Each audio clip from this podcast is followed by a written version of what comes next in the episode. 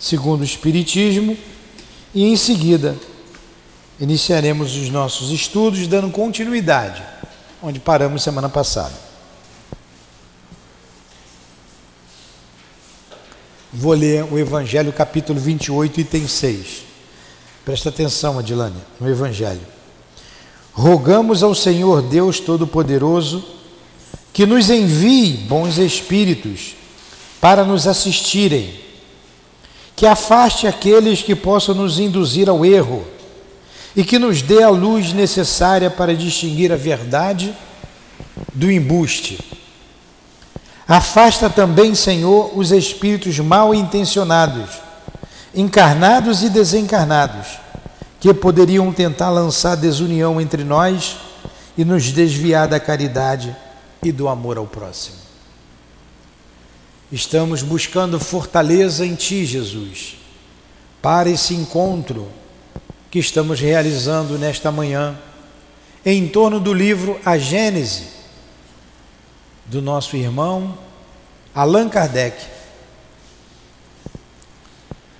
Que ele nos inspire, Jesus, com a tua permissão. Que o professor José Jorge, o nosso patrono, nos ajude na compreensão desse texto, bem como os guias da nossa casa de amor, o altivo, nossas irmãs queridas, irmãos, que fazem parte da coluna de espíritos que sustenta o SEAP. Que seja em nome do amor, do nosso amor, mas acima de tudo em nome do amor de Deus, nosso Pai, que iniciamos os estudos desta manhã. Que assim seja.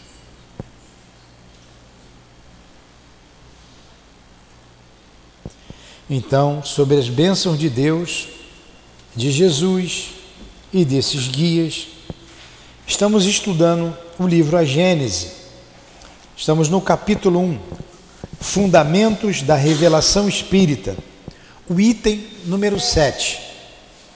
Diz aqui Allan Kardec: No sentido específico da fé religiosa, diz-se revelação, mais particularmente, das coisas espirituais que o homem não pode saber por ele mesmo, que não pode descobrir por intermédio dos seus sentidos, e cujo conhecimento é dado por Deus ou pelos seus mensageiros, através da palavra direta ou pela inspiração. Então Kardec está falando aqui é, da revelação religiosa, da fé religiosa. É dada então pelos mensageiros de Deus ou por Deus. Porque tem as revelações científicas, que nós vimos na aula passada, no, na, na, no campo da astronomia, no campo da ciência, da filosofia, das artes, enfim, tem a revelação. Agora aqui é no campo da religião, vem através dos seus enviados.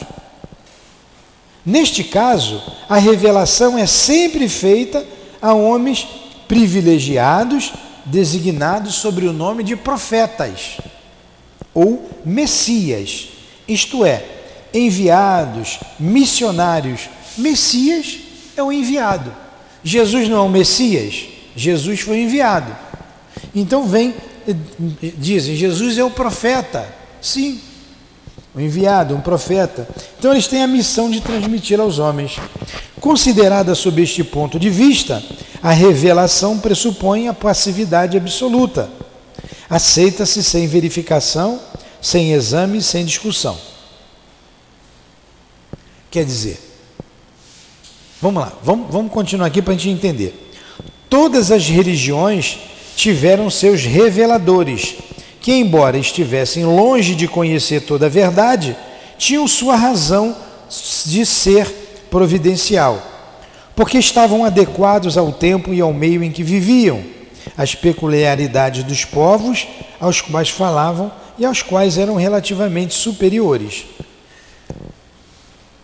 Apesar dos erros e das suas doutrinas, eles não deixaram de promover os espíritos e por isso mesmo de semear as sementes do progresso, que mais tarde deviam se desenvolver ou que se desenvolverão um dia à luz brilhante do cristianismo. Então, em todas as épocas, teve reveladores da religião, que são esses profetas, que são os médiums, E quando vem as verdades, vem por espíritos superiores que não dá para contestar. Quando ele diz aqui que é incontestável, por exemplo, Jesus trouxe a ideia da reencarnação. A reencarnação é algo que não dá para contestar. Nós temos na doutrina como um dogma.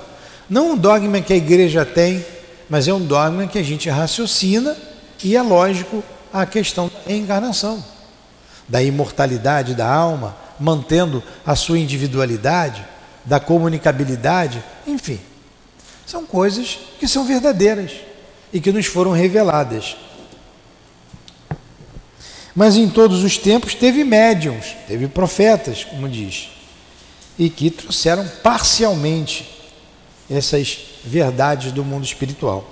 É, pois, injusto que eles sejam amaldiçoados em nome da ortodoxia, esses que trazem parte e que às vezes traz inverdades no seio dessas revelações. Porque dia virá em que todas essas crenças, tão diversas na forma, mas que repousam realmente sobre o mesmo princípio fundamental: Deus e a imortalidade da alma. Então, todas essas revelações religiosas, não estamos mais falando no campo da, da ciência, se baseiam em quê? Em Deus e na imortalidade da alma. Se fundirão numa grande e vasta unidade, assim que a razão houver triunfado sobre os preconceitos. Então, essas ideias se fundirão. Muitas são parciais. A gente tem essas ideias bem formadas na doutrina espírita, que a razão nos aponta, a, através da lógica, a verdade. Como, por exemplo, ninguém morre e mantém a sua individualidade. Então, o médium dá dez mensagens, dez espíritos diferentes, cada um com a sua maneira de ser. O Chico fazia isso e cada um com a sua caligrafia e com minúcias que aquele que conheceu, conheceu o espírito quando encarnado não tem dúvida de que é o fulano. Infelizmente, as religiões têm sido em todos os tempos instrumentos de dominação. E é mesmo, né? É mesmo. O papel de profeta suscitou as ambições secundárias. E tem-se visto surgir uma multidão de pretensos reveladores ou messias que, valendo-se do prestígio desse nome, exploram a credulidade em proveito do seu orgulho, da sua cobiça, da sua preguiça, achando mais cômodo viver à custa dos iludidos.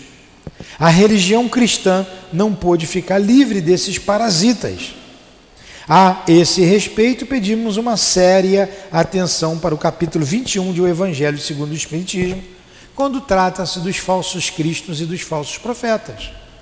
Então, dentro da religião cristã, nós ficamos livres desses falsos cristos, desses falsos profetas. Esses que ganham dinheiro dos incautos, pregando às vezes a mentira, ou inverdades, ou verdades superficiais. A gente tem muitos por aí. E muitos vão lá e pagam a eles. Por isso. Você já pagou algum deles nisso? Não. Então eles são preguiçosos, são orgulhosos e querem viver às custas da credulidade alheia. Por isso que Moisés proibiu né, a, a comunicação com os mortos. Há revelações diretas de Deus aos homens? Hein? É uma pergunta. O que vocês acham? Há uma revelação direta de Deus aos homens? Deus é o criador do universo, não é da Terra. A gente não tem nem ideia do tamanho do universo, né? Ah, o universo é infinito. Não está definindo nada. O que é infinito não tem início, não tem fim. O que é o infinito? Será que o Criador pode nos dar direto mensagem? Como a gente escuta aqui, Deus está me dizendo, né? Deus falou para mim, não escutamos toda hora? Vamos lá, vamos ver o que Kardec diz a esse respeito. Há revelações diretas de Deus aos homens? Essa é uma questão que não ousaríamos responder nem, afirma, nem afirmativa, nem negativamente, de uma forma absoluta. Quer dizer, não, sim. O fato não é radicalmente impossível, porém nada nos dá a certeza dele. Do que não se pode duvidar é que os espíritos mais próximos de Deus, pela perfeição, se imbuem do seu pensamento e pode transmiti-lo. Quanto aos reveladores encarnados, segundo a ordem hierárquica a que pertence e ao grau do seu saber pessoal, podem tirar dos seus próprios conhecimentos as intuições que ministram ou recebê-las de espíritos mais elevados, até mesmo dos mensageiros diretos de Deus. Estes, falando em nome de Deus, foram às vezes confundidos com o próprio Deus. Kardec não disse nem que sim nem que não, mas nas entrelinhas está dizendo: poxa, tem aqueles espíritos que recebem as ordens diretas de Deus, os espíritos puros. Né? São os ministros de Deus. E esses sabem. Esses que entendem e compreendem Deus. Nós não compreendemos. Falta-nos um sentido, como está no livro dos Espíritos. Se me falta um sentido para compreender Deus, será que seria, e de acordo com as nossas imperfeições, a gente recebeu uma revelação de Deus, do Criador? Deus pode tudo. O que Kardec está querendo dizer é isso? Deus pode tudo. Então ele colocou aqui, eu não ousaria dizer que não, absolutamente não, ou sim. Mas Deus pode tudo. Se ele tem os ministros, ele pode passar para outros espíritos. Outros espíritos pode passar para o guia do médium. O guia do médium, dependendo da sua elevação, ele vai captar aquela mensagem.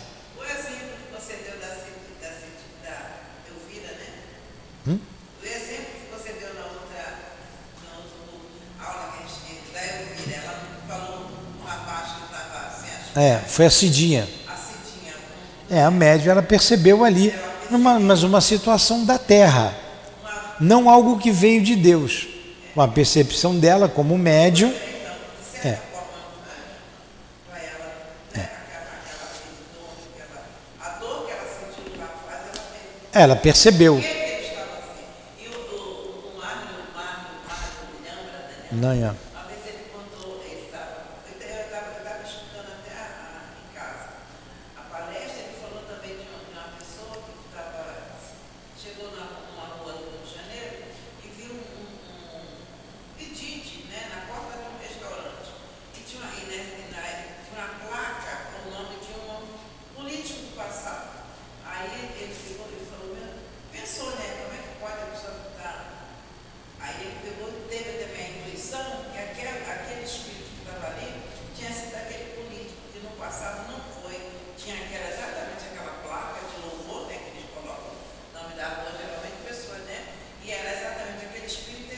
É.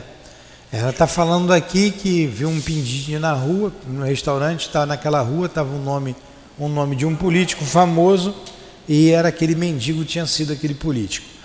O que ela falou aqui. Mas o que acontece, o que normalmente acontece, é o que ele disse aqui agora. As pessoas confundem as mensagens dadas pelos espíritos dizendo que ela veio de Deus. E na verdade são os espíritos. Não? Né? As comunicações desse gênero não têm nada de estranho para quem conhece os fenômenos espíritas e o modo pelo qual se estabelecem as relações entre encarnados e desencarnados. As instruções podem ser transmitidas por diversos meios: pela inspiração pura e simples, pela audição da palavra, pela visibilidade dos espíritos instrutores nas visões e aparições, quer em sonho, quer em estado de vigília como se vê em muitos exemplos na Bíblia, no Evangelho e nos livros sagrados de todos os povos. Assim sendo, é rigorosamente exato dizer que a maior parte das, dos reveladores são médios inspirados, audientes ou videntes, de onde não se conclui que todos os médios sejam reveladores, ou ainda menos, os intermediários diretos da divindade ou dos seus mensageiros. Olha o que ele diz aqui. Ele, os médios são reveladores, ou ainda menos, os intermediários da divindade ou dos seus mensageiros. Então, chegam os médiums através dos seus guias. as mensagens, através da inspiração, através da evidência, da audição e etc. Quando a gente vê aqui a doutrina espírita, quem estava por trás de tudo era Jesus. Jesus foi o coordenador, ele é o Espírito de verdade que vem é, à frente da doutrina dos Espíritos. Então continua aqui. Tudo bem até aí? A gente sabe que o, o, a gente sabe, a gente aprendeu lá no livro dos médiums, que o melhor médium, né, o médium, qual que é o melhor? O que, que seria o médium perfeito? Responde os espíritos. Ah, perfeito, a perfeição não existe na Terra. Diga bom médium e já é muito. O melhor é aquele que menos enganado é pelos espíritos. Então significa que o melhor dos médios aqui na Terra, ele foi enganado. Menos enganado pelos espíritos. É ou não é? Então que médium receberia direto a, a mensagem de Deus? E Jesus? A elevação de Jesus permitiu que ele dissesse: Eu e o Pai somos um. Ele compreendia, ele entendia Deus, ele estava em contato. Dizem que Jesus foi o médium de Deus. Então, olha a elevação do Cristo. Tanto que ele fez tudo aquilo e até hoje o homem não entende, a maioria não entende, que foi milagre. Precisa de elevação, elevação moral, não somente intelectual, moral. Alguma pergunta?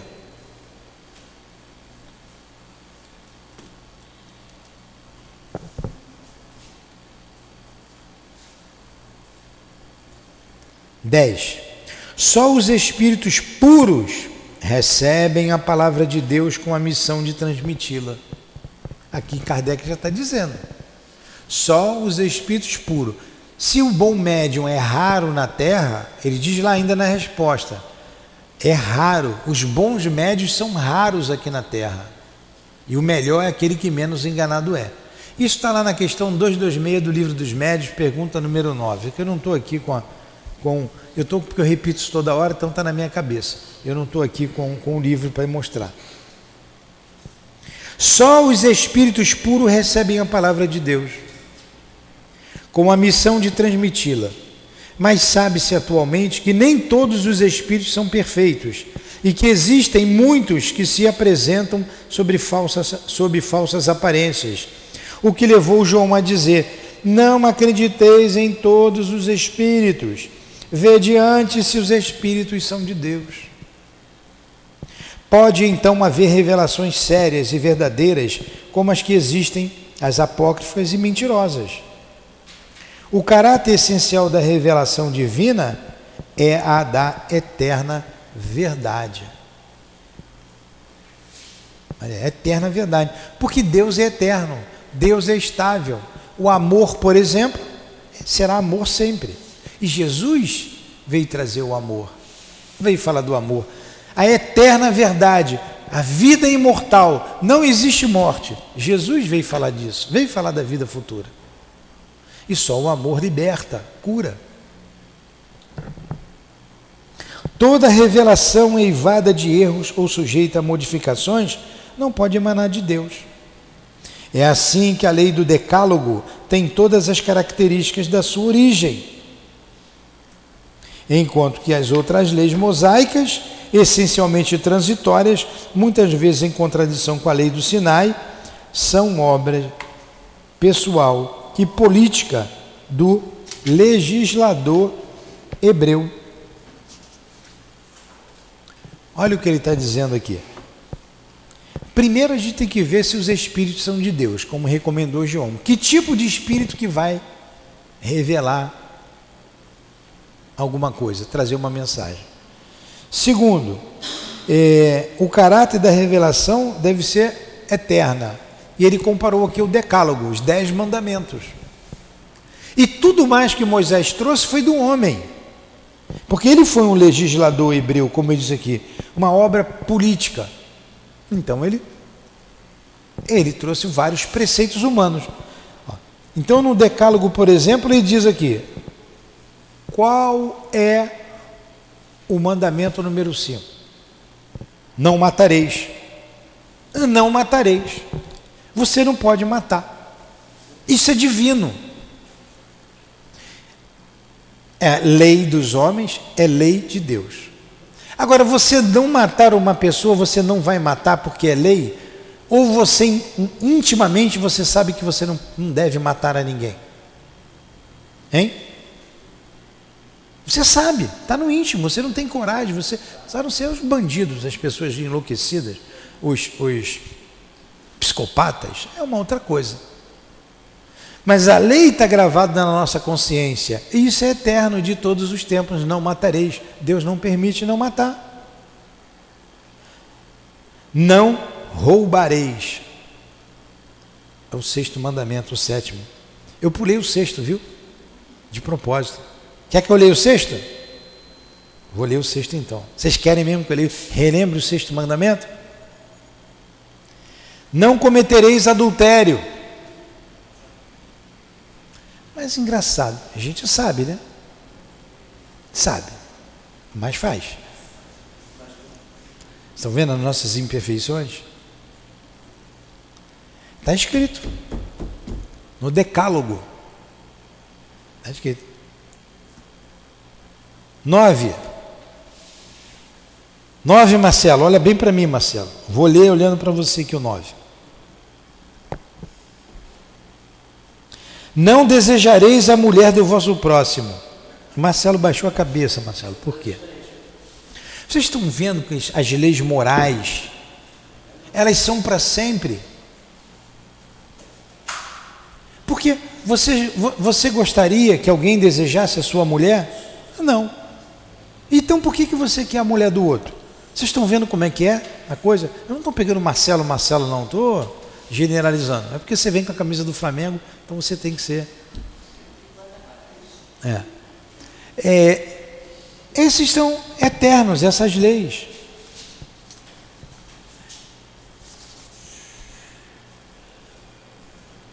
E por aí vai. E por aí vai. Então, com o abrandamento dos costumes do povo, essas leis caíram em desuso por si mesmas. Ao passo que o Decálogo ficou sempre de pé, como um farol da humanidade. Então, as leis de Moisés caíram em desuso, mas o Decálogo está até hoje. E a gente fala, e quando a gente se encontra numa dessas leis, numa dessas leis, a gente se sente, ó, né? Não, tomar, não tomareis o vosso nome do Senhor Deus, né? não tomar seu santo nome em vão. Eu sou o Senhor Deus. Não. Lembrai-vos de santificar, de honrar vosso pai e vossa mãe. Então, às vezes a gente desonra o pai, às vezes a gente mata, às vezes a gente. E por aí vai. Aí a gente sabe o que é certo e o que é errado. E ele continua: O Cristo fez do Decálogo a base do seu edifício, abolindo as outras leis se estas fossem obras de Deus, seriam conservadas intactas. Cristo e Moisés são os dois grandes reveladores que mudaram a face do mundo, e nisso está a prova da sua missão divina. Uma obra puramente humana não teria tamanho poder. Então Jesus pegou por base o Decálogo. Ele trabalhou o Decálogo. E Moisés trouxe o decálogo, foi um grande revelador. O resto que Moisés fez já caiu em desuso, porque ele foi um legislador. E nós espíritas somos cristãos, temos como base as questões morais aqui no decálogo. Agora não significa que nós nós estudamos hoje na outra aula sobre o arrependimento, a expiação a reparação. Ah, é, arrependimento, expiação e reparação. Porque quando a gente cai, a gente cai, tá, toda a queda nossa moral, vocês vão observar que está dentro disso aqui, do decálogo. Toda queda moral, seja ela o que for. Um pensamento contrário ao amor, qualquer, a gente vai estar tá aqui, no decálogo, em curso no decálogo. Está querendo dormir, Luciano? Não. Está ficando com o olho pequenininho? Está em curso no decálogo. É a gente se arrepender, poxa, eu errei. e buscar para reparação. Não seguir, isso aqui não é para a gente se sentir diminuído, não. Isso aqui é um código para a gente ver, saber o que a gente deve e o que não deve fazer. Mas se eu cair, eu preciso me levantar. O feio não é cair, porque é um processo, a gente está nesse processo, faz parte. O feio é ficar caído. Quem de nós pode botar o dedo na cara de Paulo de Tarso e dizer: Você apedrejou Estevão? Ele foi apedrejado e dado como morto. Ele sofreu muito mais do que ele fez sofrer e divulgou a ideia que ele combatia. Olha aí a sua, o seu reerguimento.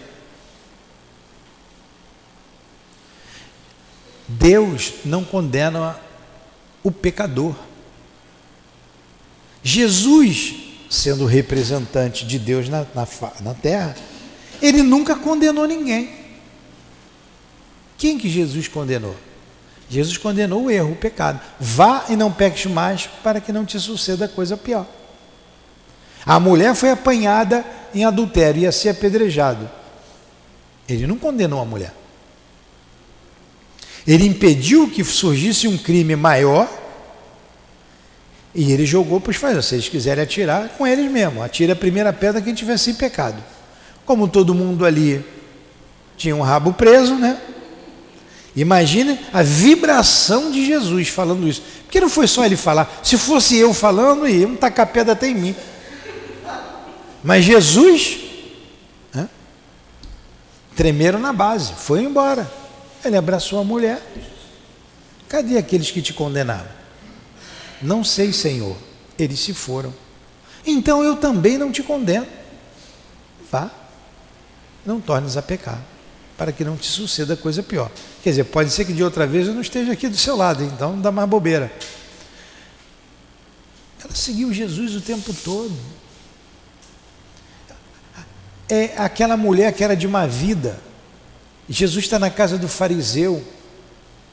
Ela entra, ela chora, ela limpa as lágrimas com seus cabelos, já tinha um cabelo comprido, lavava os pés de Jesus com as lágrimas. E depois ela quebra um vaso que chama alabastro de perfume e joga nos pés de Jesus. Unge os pés de Jesus com perfume. O que, que o fariseu diz? Se esse homem fosse um profeta, sabia que essa mulher é de má vida. Ela não, ele não deixaria ele, ela, ela fazer isso com ele. E de mais a mais, um perfume caro desse aí que podia ser vendido, né? O que, que Jesus responde? Jesus lê o pensamento do fariseu. Ó, eu entrei na sua casa, você não ungiste meus pés. Que era costume, era hábito, né? Ela, desde que entrei aqui, não para de chorar e limpar meus pés com as lágrimas.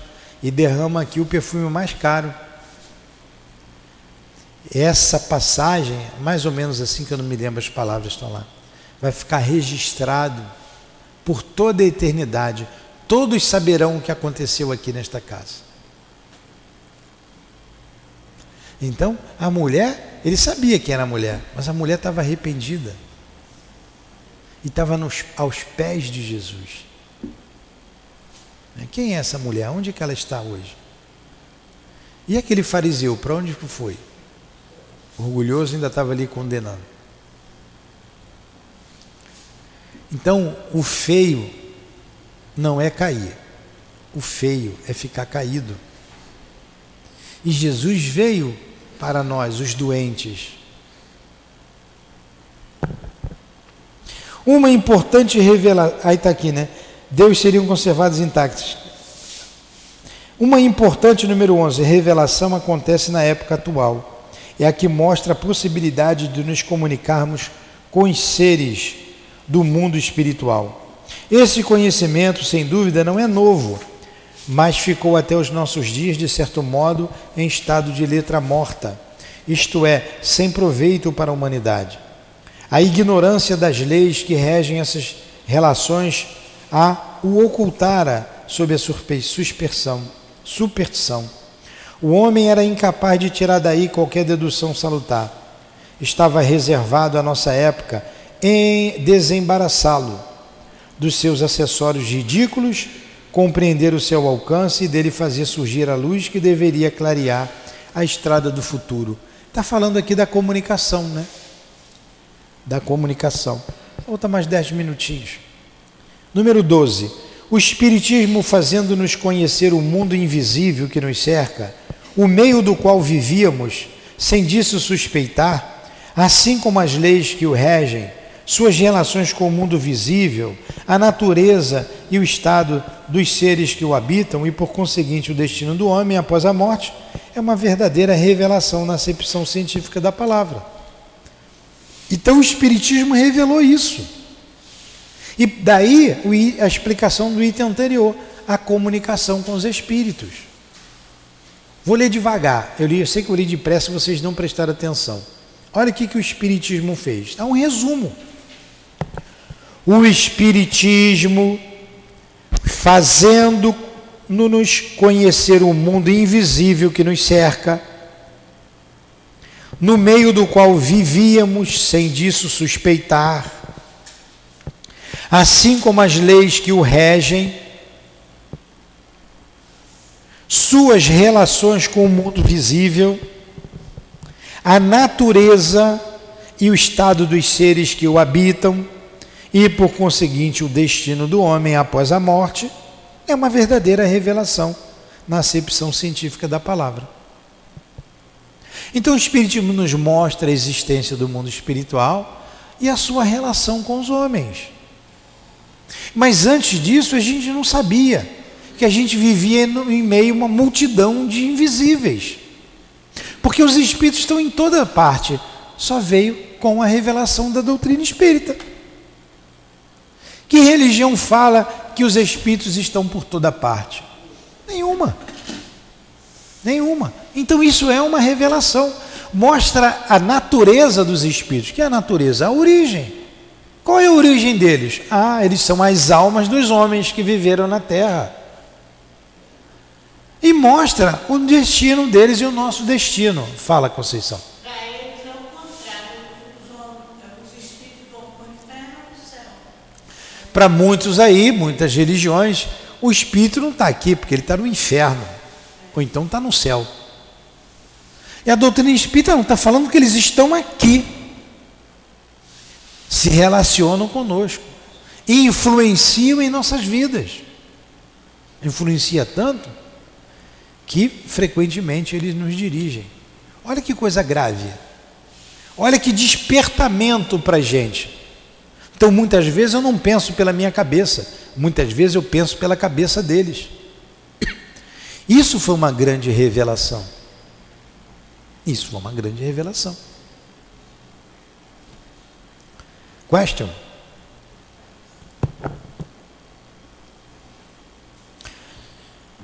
A revelação espírita, por sua natureza, apresenta duas características. É ao mesmo tempo revelação divina e revelação científica. Inclui-se na primeira porque no seu aparecimento foi providencial e não o resultado da iniciativa de um desejo premeditado do homem. Interessante vocês pararam para pensar nisso? Não foi o homem que desejou conhecer, não foi nada premeditado. Foram eles que vieram, ordem divina.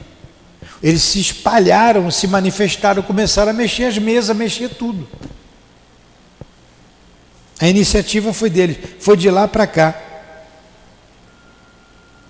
Porque os pontos fundamentais da doutrina ditada ao homem,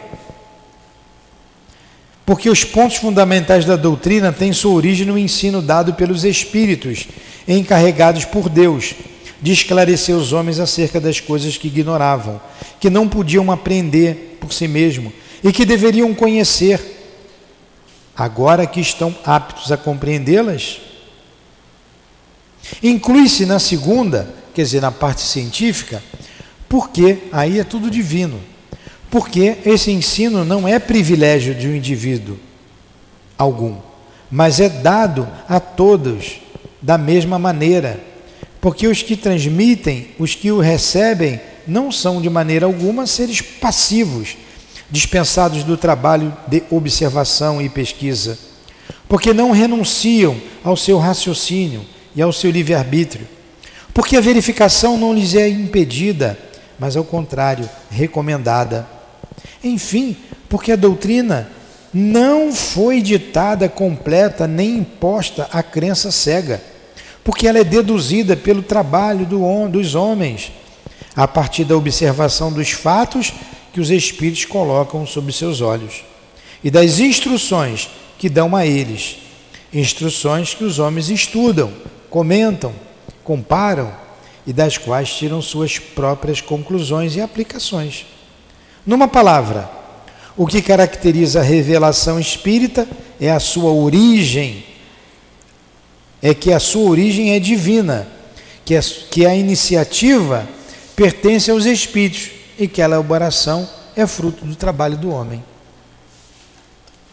É, como a gente está lendo bastante, não tem como a gente não ler, a gente vai parar por aqui. Na próxima aula, a gente continua no, no 14. Mas eu vou destacar essa última frase aqui. Numa palavra, o que caracteriza a revelação espírita é que sua origem é divina, que a iniciativa pertence aos espíritos e que a elaboração é o fruto do trabalho do homem. Quem elaborou? Foi Kardec. A elaboração foi fruto do homem.